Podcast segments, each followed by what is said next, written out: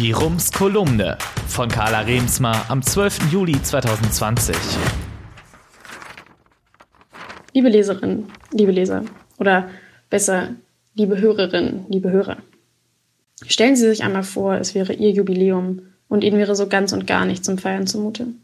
So geht es momentan jugendlichen KlimaaktivistInnen und klimabewegten Menschen weltweit. Am kommenden Freitag strahlt Greta Thunberg zum hundertsten Mal in Folge und auch in Münster gehören die Mahnwachen vor dem historischen Rathaus seit eineinhalb Jahren fest zum Stadtbild. Diese Jubiläen könnten freudige Tage sein, das sind sie aber nicht. Die positiven Gefühle werden sich wohl in Grenzen halten, weil die abstrakte Notwendigkeit für Klimaaktivismus in den vergangenen Jahren nicht weniger geworden ist. Wenig zuträglich sind da auch die politischen Entscheidungen in Berlin, deren Klimabilanz bestenfalls ernüchternd ist. Zukunftspaket, Modernisierungsprogramm, Innovationsprämie, Modernisierungsprämie. Die Antwort auf die Corona-Pandemie sind gespickt mit Buzzwords, die klingen, als kämen sie direkt aus der Marketingabteilung eines Social Startups, nur mit dem Ziel, die Generation Greta doch jetzt endlich mal zu besänftigen. Dass diese Wörtchen nur zu wenig mehr in der Lage sind, als dem Weiter so des Konjunkturpakets einen hellgrünen, modernen Touch zu verleihen, wird in der öffentlichen Debatte schnell vergessen sollen die Klimakids doch glücklich sein, dass Saskia Esken die Abwrackprämie und damit den kolossalen Abfuck-Moment einer ganzen Generation verhindert hat. In keinem der Spiegelstriche des Konjunkturpakets setzt die Bundesregierung dem fossilen Neoliberalismus und seinem höher, schneller, weiter so irgendetwas entgegen. Und am Ende ist es doch mal wieder der Kohleausstieg, der die Regierungsbilanz so richtig vermurkst. Dabei klingt Kohleausstieg doch eigentlich nach klimapolitischem Fortschritt. Was gibt es da also jetzt schon wieder zu bemängeln?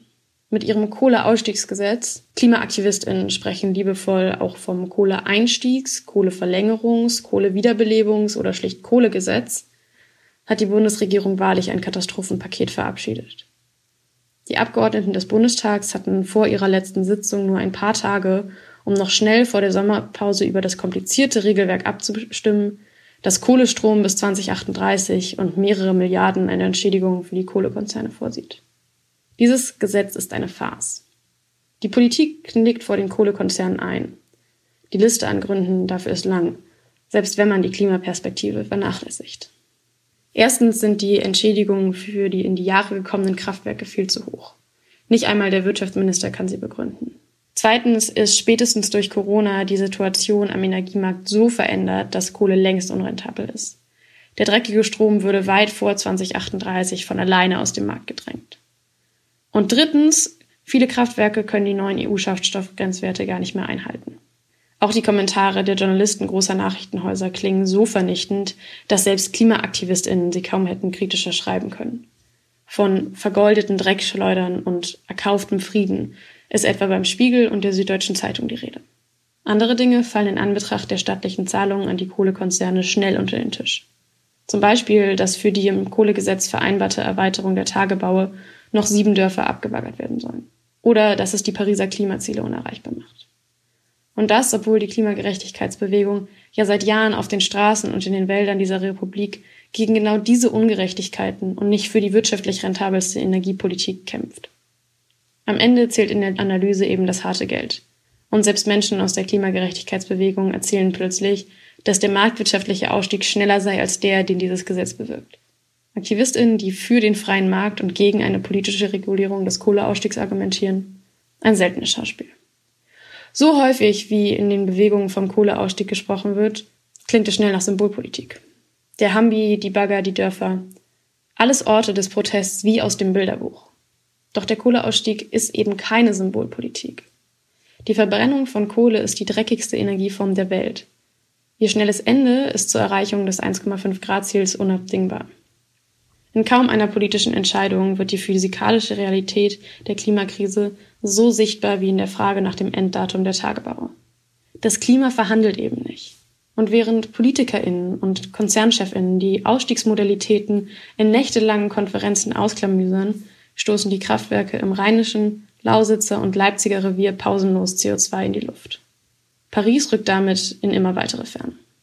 Als also nach dem Hitzesommer 2018 die Rodung des Hambis drohte, zog es Zehntausende Menschen aus dem ganzen Land plötzlich zum Protest ins Rheinland. Wenige Monate später begannen die ersten Fridays for Future Streiks und auch in Münster versammelten sich ein oder zwei Dutzend Menschen, denen das Klima irgendwie wichtig war, vor dem Rathaus. Im Januar 2019 sollte dann die Kohlekommission einen Ausstiegsplan vorlegen.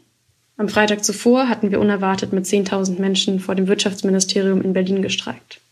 Als wir am Samstag früh von dem Ergebnis Kohleausstieg 2038 hören, war das ein herber Schlag. Es sei überhaupt nicht die Aufgabe, die Einhaltung des deutschen Beitrags zum 1,5 Grad Ziel sicherzustellen. So lautet die Rechtfertigung für das unzureichende Ausstiegsdatum. Nur wenn eine von der Regierung eingesetzte Kommission einen Vorschlag macht, der anschließend möglichst deckungsgleich in Rechtsform übersetzt werden soll, muss er sich doch an den bestehenden Verpflichtungen eben dieser Regierung orientieren.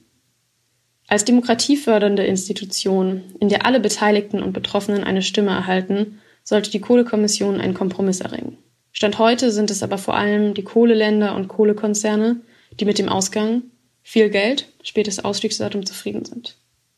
Klimaaktivistische und zivilgesellschaftliche Gruppen mussten auch in den eineinhalb Jahren nach dieser Sitzung weiter für den Erhalt der Dörfer und ein schnelleres Ende der Kohle kämpfen.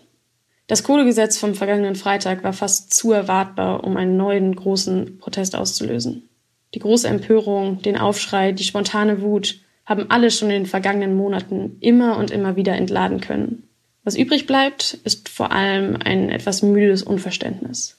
In der politischen Realität rund um die Kohle hat sich in den vergangenen 16 Monaten einiges geändert, aber nichts zum Positiven. Mit den neuen Abschaltfaden, der Inbetriebnahme von Datteln 4, der geplanten Abbaggerung der Dörfer und den Milliardenentschädigungen wurde immer noch weiter auf die Konzerne zugegangen, während die Zivilgesellschaft wieder und wieder außen vor blieb. Die Kohlekommission hat 2038 gesagt, 2038 sollte es bleiben.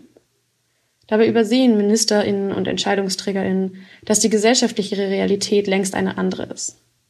Seit der Entscheidung der Kohlekommission hat allein Fridays for Future über 3500 Mal gestreikt. Dazu kommen ungezählte weitere Klimaproteste.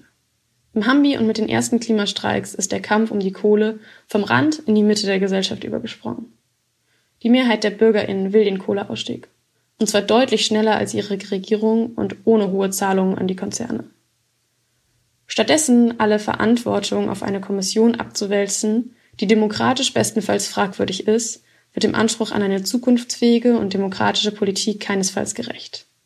Das blendet die gesellschaftliche Realität aus. Schwerer als der endgültige Verlust von jungen Wählerstimmen für Union und SPD wiegt allerdings der Vertrauensverlust in PolitikerInnen und ihre Institutionen. Gerade erst kamen die katastrophalen Zustände in der Schlachtindustrie wieder ans Licht. Nun will man auch die jahrzehntelang verschleppte Agrarwende einer Kommission überlassen. Das wird kaum dazu beitragen, dieses Vertrauen wieder aufzubauen. Ein verabschiedetes Gesetzespaket bedeutet für uns aber nicht, dass alle Bemühungen nun enden. Die Motivation für Protest kommt nicht allein aus politischen Erfolgserlebnissen.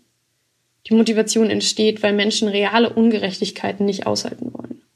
Das gilt unabhängig davon, ob sie für Klimagerechtigkeit, ein solidarisches Europa, Seenotrettung oder gegen Rassismus und Frauenfeindlichkeit protestieren.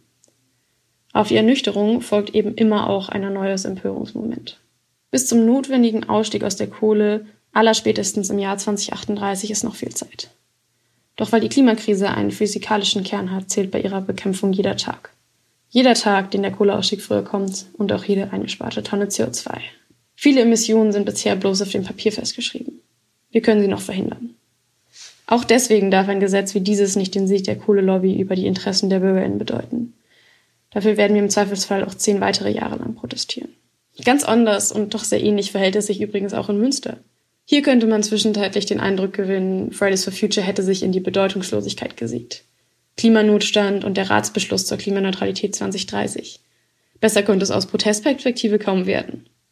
Aber auch hier gilt, die Ankündigungen alleine sind nicht viel wert. Es reicht kaum aus, Emissionen auf dem Papier einzusparen. Ohne die Übersetzung in eine klimaneutrale und zukunftsfähige Stadtpolitik bleiben all diese Ankündigungen nur hehre Versprechen. Inzwischen hängen die ersten Wahlplakate. Ein Bürgermeisterkandidat wirbt mit Klimaneutralität. Unsere Aufgabe ist es, Rückschritte zu verhindern. Und unsere Aufgabe wird es vor allem bleiben, dafür zu streiten, dass aus all den Ankündigungen auch Tatsachen werden. Wir bleiben dran. Viele Grüße und eine schöne Woche noch. Ihre Carla. Der Rumsbrief. Was in Münster wichtig ist und bleibt. Jetzt abonnieren auf rums.ms.